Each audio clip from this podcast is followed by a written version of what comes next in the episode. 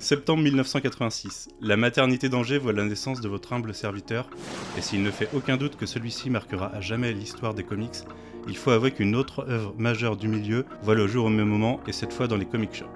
Alors que Frank Miller vient de finir Daredevil Born Again pour Marvel et The Dark Knight Returns pour DC, cette distinguée concurrence publiera ce qui entrera à jamais dans tous les top 5 comics à travers le monde avec le Watchmen d'Alan Moore et Dave Gibbons. 33 ans plus tard, alors que je tente éperdument de battre la longévité de Jésus, les fans retiennent leur souffle en espérant ne pas voir leur œuvre messianique clouée une nouvelle fois, diront certains, sur la croix du capitalisme, alors que Watchmen devient une série télé et une suite par Damon Lindelof sur HBO aux États-Unis et en France sur OCS. Je suis Manu et vous écoutez After Watchmen.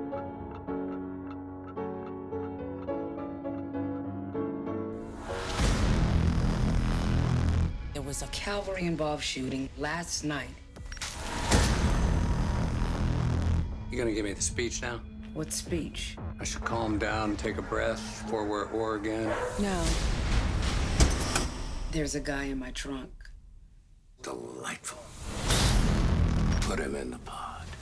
Si vous écoutez ce podcast à sa sortie, vous vous serez rendu compte que la série HBO n'a pas encore commencé, et c'est normal puisqu'on a rendu hommage aux comics en faisant un numéro zéro pour vous introduire le concept de la série et pour euh, vous parler de nos attentes tout simplement et de ce qu'on peut en attendre. Euh, oui, vos attentes et ce qu'on peut en attendre, c'est assez logique, hein, vous serez d'accord avec moi. Euh, si je dis nous, c'est que je ne suis pas tout seul ce soir, plutôt bien accompagné, puisque j'ai avec moi trois acolytes justiciers des comics. Euh, on va préserver un peu la galanterie de ce bas monde en commençant par la femme du podcast, Twito Sagueri, critique ciné en série, maman du Lemon Adaptation Club, c'est le spectre citronneux Océane. Salut Manu, merci pour cette présentation qui est incroyable. Comment ça va? Ça va très bien et toi? Ça va, ça va, je te remercie. À côté de toi, il allie l'intelligence d'Ozymandias, le cynisme du comédien et la fougue du hibou. Quand il n'illumine pas les salles obscures, il sévit sur Comics Blog et le reste du réseau Arts. Il possède de plus une double identité, caractéristique des super-héros. Je parle de Docteur Olivier, Mister Corentin. Comment ça va Corentin? Bah, ça va bien, Manu. Merci pour euh, cette invitation et ce laïus euh, absolument génialissime. Et enfin, tel Rorschach, il est toujours prêt à jeter J.J. Abrams dans une cage d'ascenseur, mais avec l'âge, il acceptera peut-être de donner une nouvelle chance à Damon Lindelof, dessinateur des aventures de Bertrand Kofterian et de Zone 57, aussi très grand fan de pop culture, il nous a longuement parlé de Twin Peaks, de X-Files, de Star Trek et j'en passe. On a avec nous Guigui. Ah, salut, salut tout le monde, merci Manu. Salut. Alors effectivement, là, je vais pas me faire trop violence, je pense, car euh, par exemple, ton podcast sur Lost m'a presque allé euh, réconcilier avec euh, la team Bad Robot, en tout cas pour l'instant. Avec toute la team Bad Robot? J.J. Non, non, non, non, j'exagère, là, tu, là, tu m'étonnes. J'exagère, mais c'est pour être sympa quand même. Voilà, écoutez, si on est tous ensemble ce soir, euh, c'est pour parler de la, la série Watchmen. Mais Watchmen, c'est avant tout un comic book euh, qui a 33 ans cette année, comme je le disais en introduction. Euh, Guigui, est-ce que tu peux nous présenter rapidement ce comic book préparu chez DC Comics aux États-Unis et qui est actuellement publié chez Urban Comics en France? Alors avec plaisir, c'est un comic book qui, est, qui a eu 12 épisodes. Alors l'histoire elle est assez simple. hein. Donc euh, quand le comédien justicier au service du gouvernement se fait défenestrer, son ancien allié Rorschach mène l'enquête. Il reprend rapidement contact avec d'autres héros à la retraite, dont le docteur Manhattan, un surhomme qui a modifié le cours de l'histoire et qui a aussi accessoirement la capacité de modifier euh, euh, bah, tout ce qui est atomique. Alors qu'une guerre nucléaire couvre entre les USA et l'URSS, tous s'interrogent qui nous gardera, des gardiens. Alors, quand je disais que l'histoire était simple, évidemment, c'était tout à fait ironique parce que l'histoire est vraiment très compliquée. Euh, on commence donc par le meurtre d'un super-héros et donc les autres super-héros vont essayer de se demander mais qu'est-ce qui se passe? Qui est derrière cette machination? Et on va se rendre compte qu'effectivement, cette machination va beaucoup plus loin que ce qu'on pourrait imaginer dès le départ. Et l'histoire est même vraiment très très bien écrite dans le sens où euh, c'est une uchronie, donc euh, c'est-à-dire que c'est un univers alternatif au nôtre qui est similaire au nôtre. Par exemple, le président des États-Unis dans la BD, c'est Richard Nixon, et qui d'ailleurs à plus de deux mandats. Euh, c'est un élément qui sera repris plus tard. Donc on est vraiment dans une histoire qui est vraiment très très très euh, très axée dans les années 80 par rapport à la, peur euh, d'une guerre nucléaire entre les États-Unis et le bloc soviétique. Donc euh, c'est vraiment ancré dans, cette décennie des années 80, tout en, s'en détournant, puisque comme je disais tout à l'heure, c'était une, une chronie. Donc, donc voilà, moi par exemple, c'est une BD que j'ai lue il y a assez longtemps. Euh, Enfin, la première fois que je l'ai lue, j'étais, j'étais gamin, j'étais, euh, j'avais pas très bien compris, parce que c'est vrai que c'est quand même une œuvre qui est assez mature. Euh, et il a fallu attendre quelques années plus tard euh, bah, pour que je, après la sortie du film, que je puisse la redécouvrir correctement avec mes yeux d'adulte. Ah, tu l'as relu une deuxième fois seulement après la sortie du film, du coup? Ouais, voilà, c'est ça. Bah, déjà parce que euh, les éditions, elles étaient pas si répandues que ça encore à l'époque. Euh, si je me souviens bien, la- le moment où euh, Watchmen est, est vraiment devenu super accessible, bah, c'est avec la, une, la, première édition qu'Urban Comics en a faite. Et puis, euh, bien sûr, la sortie des, des Before Watchmen dans, en kiosque. Et c'est à ce moment-là ouais, où j'ai pu le relire donc une troisième fois et vraiment. bah, la- la- ma lecture la plus récente, elle date donc d'il y a quelques années déjà. Ouais. Bah, si, si je me souviens bien, d'ailleurs, c'est la première publication d'Urban Comics. Tu me corrigeras peut-être, Corentin, mais il me semble qu'ils l'avaient sorti avant même euh, leur première publication. Enfin, leur, euh, leur sortie officielle, c'était euh, déjà des Angoulême 2012, si je me souviens bien. Ouais, au format souple. ouais. Non, mais ils l'ont, en fait, ils l'ont publié à, à de maintes reprises, ce comics-là. Et d'ailleurs, il y a encore une édition qui arrive l'année prochaine. Là, il y a eu récemment, il y a quelques jours, l'édition à noter qui est arrivée encore. Et oui, c'est un bouquin qui est emblématique de l'histoire de, de Urban en France, en fait. Est-ce que tu peux nous parler de, de son importance dans, dans le monde des comic books L'importance de Watchmen, ok. Euh, bah, si tu vois Citizen Kane, bah, c'est grosso modo la même chose pour, euh, pour les comics. Euh, Watchmen, en fait, c'est important à, à plein de niveaux. Déjà parce que c'est une relecture de personnages historiques de Charlton Comics, donc, qui étaient au départ les modèles qui ont servi à Alan Moore pour écrire son histoire. Ça a eu une importance parce que au départ, ce qui était juste une maxi-série en 12 numéros a simplement en fait révolutionné la façon dont le- les critiques, mais aussi les lecteurs voient en fait la BD. Euh, ça a été une des premières BD à être incluse dans le fameux registre des euh, 1000 bouquins que vous devez lire avant de mourir. Une série qui est régulièrement mise à jour et qui sert aussi à, on va dire, euh, quantifier les chefs-d'œuvre de la littérature. Euh, ça a aussi bah, permis à ce que euh, Watchmen et DC Comics euh, produisent une sorte de ligne de roman graphique qui a été accessible après dans les libraires, les libraires généralistes euh, de littérature, traditionnelle et au-delà de- du direct market qui est donc celui des comic shops. Ça a aussi été avec euh, Ronin pardon, et DKR de Frank Miller euh, l'une des premières réflexions sur le format TPB en fait aux États-Unis, puisque avant ça en fait c'était beaucoup un, marché de, single issues et en fait ça a révolutionné l'édition aux États-Unis. On a commencé vraiment à penser en, termes d'albums, en termes d'édition et, aussi en termes de produits dérivés. Bon, il y a toute une histoire à faire avec euh, Alan Moore et les produits dérivés, puisque euh, faut savoir que DC Comics et Alan Moore et Watchmen, ça a été en fait le sujet d'une énorme brouille à la fin des années 80 qui a fait qu'Alan Moore a claqué la porte, ou l'auteur de Watchmen, a claqué la porte euh, de DC Comics euh, pour des questions de, pins, euh, ceux, ceux du comédien qui n'ont pas été rémunérés à lui et à Dave Gibbons. Euh, Il y a toute une histoire à faire par rapport à ça. Le plus grand auteur des comics qui a quitté Watchmen, qui a quitté DC Comics après ça, euh, DC qui du coup a tout le temps voulu republier du Watchmen pour pouvoir garder les droits, parce que tant que DC publie du Watchmen, il garde les droits du truc. Ça a ouvert le comics à des fans de littérature, des fans de cinéma, des fans de culture de genre. Ça a quelque part un peu inspiré Vertigo aussi. L'influence de Watchmen dans la culture populaire, elle est énorme. On n'a pas attendu le film de Zack Snyder pour euh, que ce soit exponentiel. Et encore aujourd'hui, on le voit, ça obsède encore les foules avec euh, voilà, HBO, quand même l'une des plus grosses chaînes euh, du monde, qui veut absolument du coup avoir sa version de Watchmen. Et pourtant, c'est marrant parce que, comme, tu le dis, ça a ouvert le monde des comics à beaucoup de monde. C'est un des comic books les plus conseillés quand quelqu'un s'initie et, et veut se lancer dans les comics. Euh, c'est pourtant pas le comic book le plus, euh, le plus simple à appréhender, euh, surtout quand on n'a pas de culture comics à la base. Je pense que je me tromperai pas trop en disant que l'adaptation de Zack Snyder qui a amené beaucoup de gens vers le comic book ne alors je- je- j'en ai pas parlé encore mais j'ai écouté le, le Lemon Adaptation Club de de Océane et auquel tu participes Corentin sur Alan Moore justement en deux parties 6 heures de podcast vous parlez notamment de Watchmen. Euh, et je sais que Corentin t'étais globalement le plus enthousiaste sur le film. Film que j'aime beaucoup aussi. Mais oui euh, je me tromperai pas en disant qu'il adapte qu'une infinité des niveaux de lecture de enfin une infime partie des niveaux de lecture euh, du comic book quoi. Bah, c'est la version la plus, euh, c'est la version la plus, la plus, on va dire, euh, beauf, sans Premier degré. sans- voilà, c'est premier degré, et qui en fait prend la substantifique moelle, c'est-à-dire en gros, bah, qu'est-ce que tu peux comprendre de Watchmen si tu vas pas chercher après les différentes thématiques et interprétations, quoi. Mais effectivement, après, pour moi, ça reste un bon film. hein, je veux dire, y a pas, euh, c'est une très bonne porte d'entrée, mais le bouquin va beaucoup, beaucoup plus loin.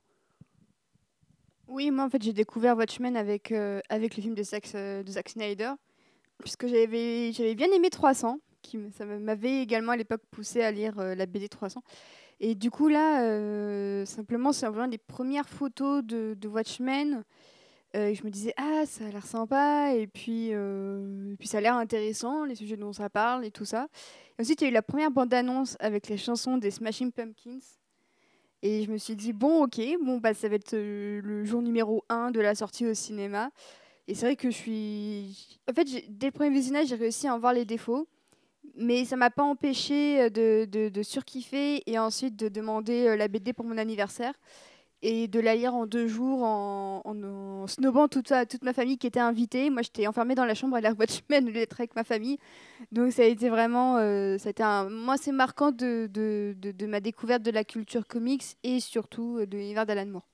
C'est marrant parce que j'ai l'impression que un peu tout le monde se souvient de, de sa découverte de Watchmen dans, les gens qui lisent des comics. Tu vois, c'est pas c'est pas le cas de tout ce que tu lis dans en général. Euh, moi, je me souviens que je l'ai lu en cours en 2007, tu vois, ou en 2006 même plutôt. Et je l'ai lu en anglais la première fois, ce qui était peut-être une erreur parce que j'avais pas forcément le niveau que j'ai aujourd'hui. J'étais plutôt bon, mais j'avais pas le niveau que j'ai aujourd'hui. Et c'est quand même assez euh, assez subtil comme écriture. Euh, mais j'a- j'avais pris une grosse claque, quoi. Euh, écoutez, euh, on, va, on va commencer à parler de la série. Euh, avant ça, je voulais, je voulais parler du statut un peu particulier de cette série, puisque on, on- le sait depuis quelque temps, mais ça sera officiellement une suite la, au, comic book, du coup, au comic book d'Alan Moore. Même s'il se place plutôt comme une œuvre qui vient prolonger cet univers et cet esprit, plutôt que comme une suite directe sur les persos. On verra que euh, il y a quand même quelques persos qui réapparaissent, hein, donc euh, on, va, on va pas se mentir, c'est une vraie suite. Mais c'est pas une suite au film de Zack Snyder, euh, ce qu'on aurait pu imaginer, puisque c'est ce qui est quand même connu de la plupart, des, de la, de la plupart du, du grand public. Non, Damon Lindelof est fan du comic book original et voulait lui rendre hommage. Et c'est pas la seule suite de Watchmen, puisque en comic book actuellement on a une aventure Non. éditoriale. Appelons-la comme ça. Une aventure éditoriale, une arlésienne, euh, un truc qui aurait dû être fini il y a un, un peu, non, un an, Un truc comme ça. décembre de 2018. Ouais, Euh, un truc comme ça. un truc qui s'appelle euh, Doomsday Clock, qui vient justifier une période éditoriale de DC en rapportant le Docteur Manhattan dans la, dans la continuité qu'on connaît, et, et du coup en offrant une suite officielle à cet univers. Euh, et donc on aura deux suites officielles produites par DC en parallèle. Euh, ce qui est assez intéressant. Je pense qu'on on, on en, on en retiendra une, on oubliera l'autre, euh, puisque l'événement qu'elle aurait dû être euh, est tombé un peu à l'eau. Peut-être que ça se finira en décembre. Je pense que quand ça sera fini, Corentin, tu reviendras dans ce podcast pour un numéro spécial Doomsday Clock. Avec plaisir. Océane, tu seras la bienvenue si tu as lu ça. Euh, c'est pas- mauvais en plus, c'est pas si mauvais que ça, même si j'ai lu non, que non, les arrête, 5 arrête. premiers numéros. Ah, mais j'ai lu que les, les 4 ou 5 premiers numéros et je me suis dit, bon, maintenant je vais attendre qu'ils finissent de publier parce que j'en ai marre de, de prendre 4 mois entre deux numéros. Euh, mais c'est oui, c'est fait une, une sacrée aventure éditoriale. Je dis, on se revoit dans un an. Ouais, ouais, ouais. Mais on verra en, en- en décembre officiellement. Ce sera pour la saison 2. Parfait. Ouais, pour la saison 2 peut-être, ouais. Euh, et je parle pas, on, re- on reparlera un jour de Before Watchmen, une expérience euh, assez particulière et euh, assez inégale, mais pas Ouais, inintéressante non ouais. plus. Mitigée, ouais. Du coup, Watchmen de HBO, de Damon Lindelof. Est-ce que, Corentin, tu te souviens de, de, de la production de la série, de quand est-ce que c'est annoncé, de, de comment ça a été fait? Euh, oui, enfin, je, je m'en souviens au- au- autant que. De monde, mémoire, pense. je, crois que ça, il y avait des discussions avec Zack Snyder. J'étais encore sur Comics Box, ça doit être 2015. Ouais, Ouais, c'est- tout à je, suis- je- je te rejoins, je pense que ça date au moins de 2015. ouais. Il y avait des, des grandes, grandes rumeurs. euh, et ça, ça a été discuté quand même vraiment longtemps avant que ce soit vraiment acté et, et que le bébé soit refilé à Damon Lindelof, qui a été auréolé euh, par euh, son succès avec The Leftover, bien sûr. The Leftovers, c'est 2014, je crois, le début. Oui, c'est ce que je veux dire, c'est que quand la série elle a été 2017, la terminée et qu'elle a été, euh, il a été auréolé par, ses, euh, par ce succès, quoi, ce succès critique et, et public, et que du coup, bah, il était disponible à ce moment-là pour ensuite récupérer le bébé, quoi. Mais c'est vrai que euh, d'entrée de jeu, en fait, il y a toujours eu plus ou moins des discussions entre Warner et Zack Snyder par rapport à Watchmen. Euh, on se souvient qu'il y avait même une rumeur qui, qui voulait que le, le fameux DCEU euh, soit plus ou moins connecté à Watchmen. Et on se souvient d'articles qui disaient que ce serait la porte de sortie de cet univers pour le rebooter. Ce qui finalement est arrivé avec Doomsday Clock et des séries Birth. Donc, euh, en, en un sens, le monde n'est qu'une une vaste blague, comme dirait euh, le bon Edward Blake. Euh, mais du coup, ouais, en fait, ça, ça a commencé assez tôt, puisque le projet de série Watchmen, au départ, devait être une sorte de réadaptation de, du bouquin en 12 épisodes, donc 12 chapitres, donc 12 numéros. Et finalement, en fait, c'est la passation de pouvoir, justement, entre Zack Snyder, qui commençait à, ne plus être en odeur de sainteté chez Warner Bros., pour cette série HBO, qui était en rumeur pendant très longtemps, et qui a fini par, en fait, euh, bah, commencer à se fomenter à une époque où, justement, bah, comme vous disiez, euh, The Leftovers est sorti, tout le monde a dit que c'était merveilleux, effectivement c'était merveilleux, Euh, et tout le monde se dit genre mais qu'est-ce que ça va bien pouvoir raconter? Il se trouve qu'après est arrivé bah, toutes ces, fameuses craintes et rumeurs de fans qui, se disaient mais enfin réadapter Watchmen n'a aucun intérêt. Il y avait aussi eu l'annonce d'un cartoon, enfin la rumeur d'un cartoon Watchmen qui serait une, une version animée du comics de Moore et Gibbons. Et en définitive, on est arrivé à une sorte de statut où on- tout le monde se regarde un peu dans le blanc des yeux en se demandant mais de quoi ça va bien pouvoir parler? Euh, c'est la suite, comme tu disais, du comics, puisque ça évoque la fin du comics avec la pieuvre et pas celle de Zack Snyder avec la bombe. Donc il y a plein de questions qui se posent. En l'occurrence, c'est vraiment un projet de, de longue haleine. Euh, voilà, j'ai retrouvé la première, le premier article, je crois qu'on est sur le site, ce c'est justement effectivement 2017, euh, écrit par un certain 2017, c'est l'annonce de Lindelof. Voilà. Le 2017 de Lindelof, ouais, le 21 juin. Donc ça, ça fait deux ans et quelques. Donc euh, voilà, c'est vraiment euh, un, long, un long feuilleton. Et comme tu disais, oui, Before Watchmen, qui avait aussi été a priori envisagé, peut-être pour une adaptation, etc. Beaucoup de gens n'y croient pas sérieusement. Donc voilà, il se peut que ce soit vraiment le seul projet vraiment sérieux et concret qui émane de Warner depuis tout ce temps. Quoi. Il faut savoir que, d'ailleurs, si on, si on en croit son interview par euh, EW, euh, Lindelof s'est vu proposer la série au moins une fois avant, juste après le film de Zack Snyder. Et, euh, et voulait pas le faire parce qu'il il venait d'y avoir une adaptation et qu'il ne se sentait pas de, bah, de refaire ce qui venait d'être fait et en plus de toucher à la série, enfin au, comic book original. C'est pour ça que bah, je pense qu'il a, il a mûri l'idée dans sa tête et qu'on en est venu à une, une suite. Alors, euh, d'ailleurs, t'en- parles, il me semble que c'est toi qui, le mentionne dans le Lemon Adaptation Club euh, Watchmen. Euh, il, euh, il considère ça comme le Nouveau Testament, là où Watchmen serait l'Ancien Testament. Donc une, surcouche, quelque chose qui vient, qui vient s'ajouter, qui vient, qui vient enrichir l'histoire plutôt que, plutôt que la dénaturer. Il En veut fait, absolument il- pas toucher à une seule ligne de Watchmen. Il a écrit une lettre, euh, grosso modo, parce que évidemment, touché à Watchmen, euh, particulièrement en 2019, où justement le film, ça y est, a 10 ans, et euh, est devenu culte, en fait, malgré son échec commercial. C'est forcément un, un petit événement en soi. Et effectivement, il a écrit une lettre de 5 pages où il explique son approche créative, avec des mots très, très, enfin, très vides, on va dire, et très euh, mystérieux, puisque c'est de Lindelof, et c'est l'école J.J. Abrams, et donc, euh, oh là là, le teasing, euh, oh là là, mystère. Et du coup, bah, il dit effectivement que pour lui, un petit peu comme le Nouveau Testament revisite les grands mythes du Ancien Testament, Watchmen serait une sorte de, de Bible inamovible, et que lui, le but, comme le but du Nouveau Testament n'est pas de raconter la suite des personnages d'Abraham et compagnie, le but serait plutôt de poursuivre dans un autre contexte, avec de nouveaux enseignements et une sorte de modernisation de cette histoire-là. Et d'ailleurs, je voulais ajouter quelque chose, c'est que sur euh, Twitter, il y a la journaliste euh, Emily van der Werf, que je vous invite vivement à suivre. Elle avait déjà publié cet excellent article sur euh, le dernier Tarantino. Et elle a tweeté quelque chose que je trouve assez intéressant sur Damon in Love, c'est que toutes ces séries sont à propos de gens qui parlent de Dieu, qui veulent parler à Dieu, mais qui se rendent compte que Dieu, en fait, il voudrait juste faire autre chose que de leur parler. Et euh, j'ai l'impression que quand on, on repense au Docteur Manhattan, bah, je me dis que finalement, ça sera extrêmement dans, dans la lignée de ces autres productions. Je pense à Prometheus, où il y a quand même la question de, de la divinité, du Dieu, de ce qui nous a créé. Je pense à Leftovers, évidemment, même à Lost. Donc je pense qu'encore une fois, Lindelof, il va encore nous, nous parler de religion, peut-être en prenant cette fois la figure du Docteur Manhattan en guise de Dieu. Et euh, je pense que ça- ça- son écriture de Docteur Manhattan va être assez intéressante. Ouais, alors je je sais pas si c'est mon, mon point de vue d'Européen euh, non euh, non baigné dans le dans le christianisme américain. Euh, Peut-être que je me fourvoie, hein, mais je oui, on, a une notion religieuse qui ressort des œuvres de Lindelof à partir de Lost, hein, bien sûr.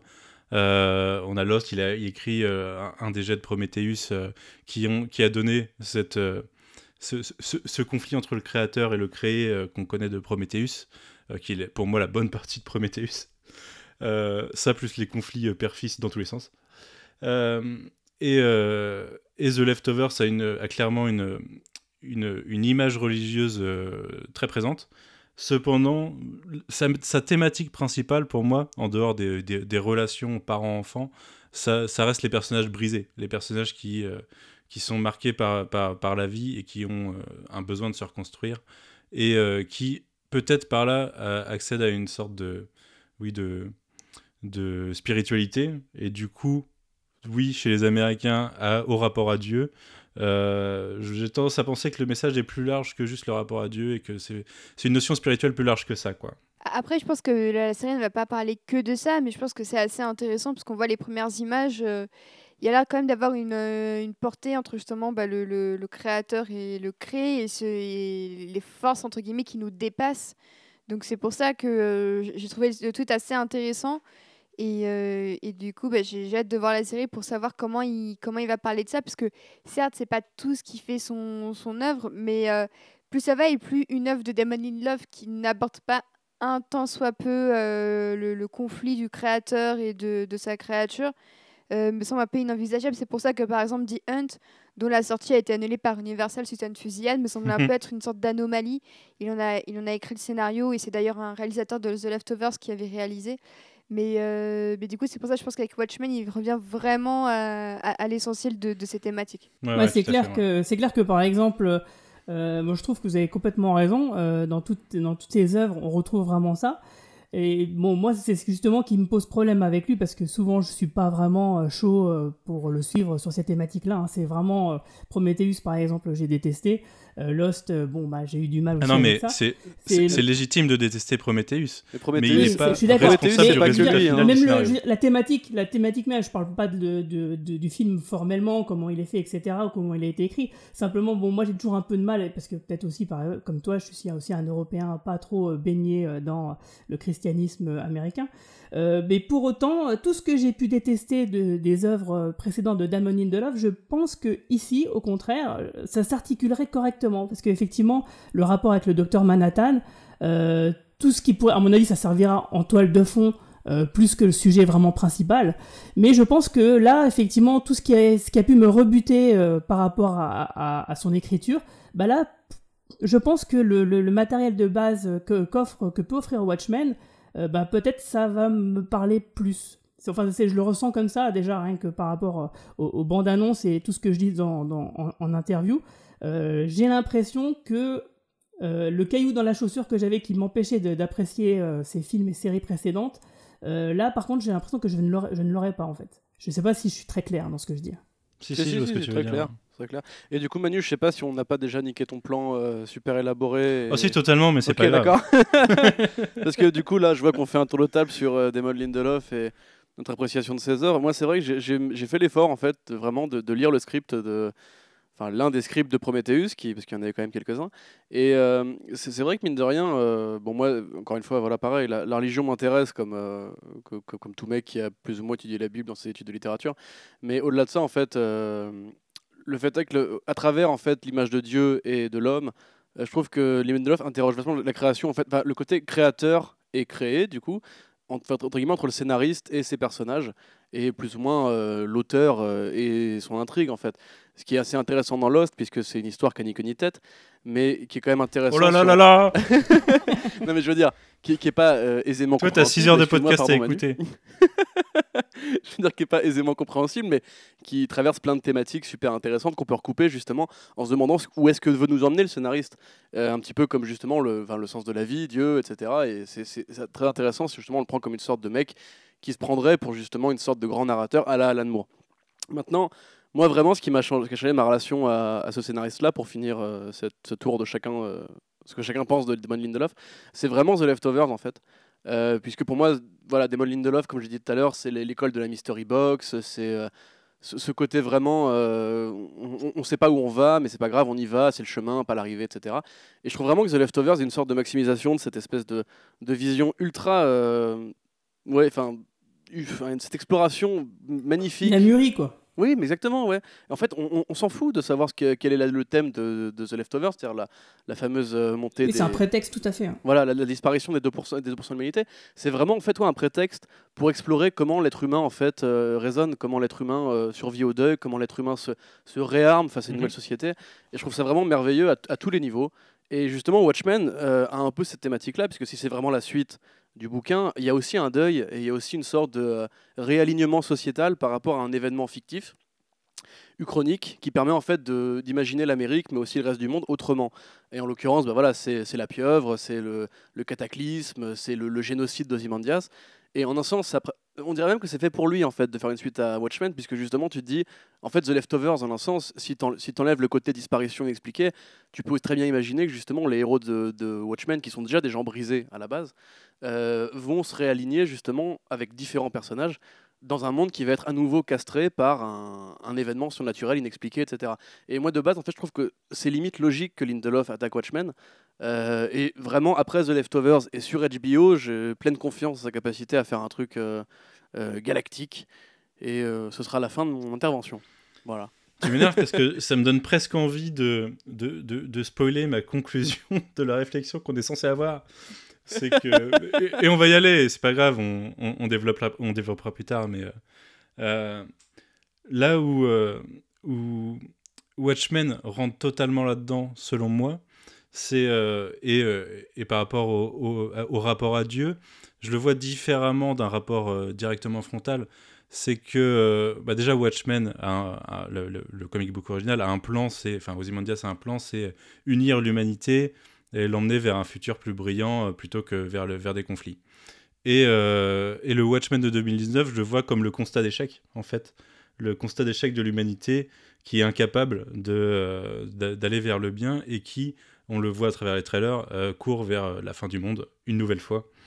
Et, et, de là, le rapport à, Dr Manhattan, c'est une sorte de, d'interrogation sur, enfin, de, de décharge de responsabilité, un peu comme euh, les Américains aiment se décharger de la responsabilité de leur vie sur euh, un dieu tout-puissant qui contrôlerait leur, le- leur monde. Euh, Ou un ancien eh ben, président. euh, une- ou un ancien président, ou peu importe. Euh, voilà, cette quête d'un sens, cette quête de quelque chose de, qui pourrait venir euh, les, les, les sauver euh, humainement ou, euh, du, du point de vue de l'âme, quoi. Euh, et euh, d'a- d'ailleurs, ça c'est marrant, je trouve qu'il y a une thématique qui se rapproche un peu de Ad Astra dans, le, dans, la, quête de quelque chose d'autre euh, au moment où l'humanité est condamnée. Et et je, je pense qu'au final, cette, cette quête, ça sera quelque chose qui sera totalement dans le fond et qui sera peut-être un, truc sur plusieurs saisons ou une, thématique de fond, mais qui sera pas forcément euh, abordée de façon frontale et qu'on va plus aborder les personnages de d'un point de vue beaucoup plus pragmatique en fait, euh, de comment euh, le, le, bah, le monde d'aujourd'hui les, les a poussés, euh, enfin les a détruits et les a poussés à, à- se mettre à porter des basques et à péter un plomb quoi. Puisque c'est ce que veut développer au final Damon Love dans la série, c'est qu'est-ce qui, qu'est-ce qui amène quelqu'un à finir par porter un masque et aller taper des mecs dans la rue qui, qui, pour, pour, pour se défouler en partie et pour, et, pour se faire justice. Mais il y a même des, je trouve, des renvois vrais, enfin des renvois, comment dire, ironiques au monde réel. Euh, quand on voit, par exemple, on avait vu sur une image de tournage, euh, qui, est, qui, est près- qui est devenu un teaser, un drapeau euh, qui recouvrait une sorte de, euh, de cercueil de, de soldats ou de, de flics américains dans les grands enterrements qu'ils ont aux Mhm. États-Unis, avec les coups de feu, etc. Ce drapeau avait en fait les étoiles des États-Unis organisées autour d'une sorte de, cercle. Comme si maintenant les États-Unis se voyaient plus comme une sorte de leader de la planète, puisque à la fin de Watchmen, on, on révèle aux États-Unis que enfin, la, vie alien existe. Bon, il se trouve que c'est un mensonge, mais en l'occurrence, du coup, les États-Unis sont devenus une sorte de, nation qui pense de manière très globale. euh, terrestre, c'est comme ça que moi, je le vois, et je me dis que c'est une sorte de parodie de, que, comme Watchmen était une parodie des États-Unis de Ronald Reagan euh, avec Nixon et compagnie. Je me dis que c'est une sorte de parodie de l'Amérique de Trump où justement les États-Unis, à l'inverse, sont vraiment dans le repli par rapport au reste du monde et à la globalisation. Et même Robert Redford, on va en parler, je pense. Enfin, je sais qu'on va en parler. Euh, le choix de Robert Redford est même une sorte de parodie euh, de l'Amérique moderne, en fait, et tous ces renvois justement au réel euh, me rappellent vraiment la méthode d'écriture de Moore par rapport justement aux États-Unis des années 80, avec Ronald- enfin, Reagan d'un côté, l'héritage de Nixon, la crise pétrolière, etc. Eh ben, écoute, je suis pas totalement d'accord avec toi, notamment sur Redford. Et, et alors moi, je, je, spéculerais sur cette fameuse scène, cette fameuse scène du cercueil. Euh, je sais pas ce que vous en pensez. Moi, je pense que c'est un flashback de trois ans auparavant. Et, euh, et on va en reparler. Je vais, je vais présenter le synopsis de la série, ça sera plus simple. je pense que c'est un flashback et que c'est ce qui a amené aux événements de la série en 2019 en fait. Et, euh, et alors oui, le par personnage contre, de le rapport, c'est ça? Ouais, ouais, ouais. Ah oui, pas con. En fait, je pense que je- je- est-ce que je est-ce que je vous potentiel spoil en, en spéculant ou pas? Ouais, Ouais. allez, allez. Moi, je, pense qu'en fait, euh, bah alors, le, synopsis de la série, c'est que euh, on, va imaginer que le monde a vécu, euh, enfin, a évolué pendant une trentaine d'années post-Watchmen. On verra que ça fait 28 ans que Robert Redford est président dans ce monde, et on verra ce que ça amène après, on le développera avec Guigui. Et au bout d'un moment, il y a, il y a il y a un contexte politique euh, qui fait que euh, il y a des groupes euh, white power qui, euh, qui montent et qui euh, d'un seul coup s'en prennent à la police, notamment, et attaquent la police. Et euh, je pense qu'à ce moment-là, le, personnage du mari, du, enfin le mari du personnage de Regina King meurt à ce moment-là, ce qui l'amènera à devenir un personnage masqué plus tard. Et euh, c'est ce qui justifie au final, euh, enfin tout ça va justifier euh, le- le- les, les masques des policiers euh, qu'on voit dans le trailer. Euh, ça, c'est un événement qui s'appelle La Nuit Blanche, du coup, dans la série, euh, où euh, les flics, à partir de ce moment-là, euh, portent des masques pour protéger leur identité et éviter d'être attaqués par ces groupes terroristes. Un retournement de situation incroyable par rapport à la BD du coup. Oui, oui, oui. Bah, D'ailleurs, en plus, ce groupe terroriste, alors on va le développer un peu, c'est la, la 7e cavalerie. Ouais, C'est un les- groupe les terroriste qui s'inspire voilà, qui s'inspire de Rorschach. Alors, on dit Rorschach ou Rorschach Je vois qu'on dit les deux. Moi, Ah j'ai bah, tendance bah, à dire Rorschach. Moi, moi, je, je suis la VF, euh, de, donc je dis Rorschach, mais il faudrait dire Rorschach. en- Enfin, les anglophones disent Rorschach. Et vu que c'était un monsieur ouais. allemand, je, je pense qu'il faut plutôt dire Rorschach. Rorschach. Comme ça, tu vois. Essaie de dire Rorschach. Ben, moi, je dis Rorschach. je dirais Rorschach. Merci Guigui qui donne le maximum. Euh, du coup, oui, euh, il y a cette 7 cavalerie qui est inspirée de, enfin, qui s'inspire du, de, du côté euh, expéditif, euh, vindicatif de Rorschach. Voir, vo- voir même, limite, on peut imaginer que, puisque le, le twist de fin de Watchmen, c'est que le, le- le bouquin de Rorschach, enfin de Rorschach, euh, Rorsch- voilà, de Walter Kovacs, euh, tombe entre les mains de la presse, que, et qui est une presse en fait euh, plus ou moins euh, publie scandale et compagnie, que en fait ces écrits auraient traversé le temps, seraient devenus une sorte de version apocryphe des faits qui n'aurait pas été reconnue par le système en place et auraient inspiré des suivistes en fait, un petit peu comme euh, les, fameux les fameux textes philosophiques du Grand Remplacement qui ont inspiré des vraies tueries. Peut-être. Alors moi je vois ça, je, les vois. Alors In Universe, je sais pas comment ça va se passer, comment ils vont justifier le côté Rorschach. Je pense que c'est sur le côté justicier, euh, tu vois le, enfin vraiment vraiment euh, vigilante au sens euh, justi- justice violente. Moi je, par contre, euh, d'un point de vue production, je vois ça comme une critique. euh, une critique de, de tous ces fans de Rorschach qui sont fans de Rorschach comme les gens sont fans du Punisher pour les mauvaises raisons c'est-à-dire pour son côté, euh, son côté ultra violent, son côté extrémiste. Et, et je trouve que c'est très bien trouvé d'avoir pris ce perso pour, pour critiquer cette, cette frange de l'humanité, dirons-nous. Euh, mais euh, In Universe, euh, comment ils le justifieront, c'est à voir. Sachant qu'on a un personnage qui fait écho un peu à Rorschach aussi, qui est The Looking Glass, qui est une réinvention du personnage côté police, qui là du coup est, du côté du bien, et un super-héros du côté du bien. Enfin, du côté du bien, s'il y a un bien dans l'univers de Watchmen, c'est une grande question. On ne sait pas si c'est du côté du bien, puisque Lindelof avait dit par rapport à ce personnage donc, que je vais par Tim Blake, Tim Blake Nelson, pardon, que même lui, en fait. fait, lui, lui donnait des scripts incomplets pour pas qu'il sache la finalité de son personnage.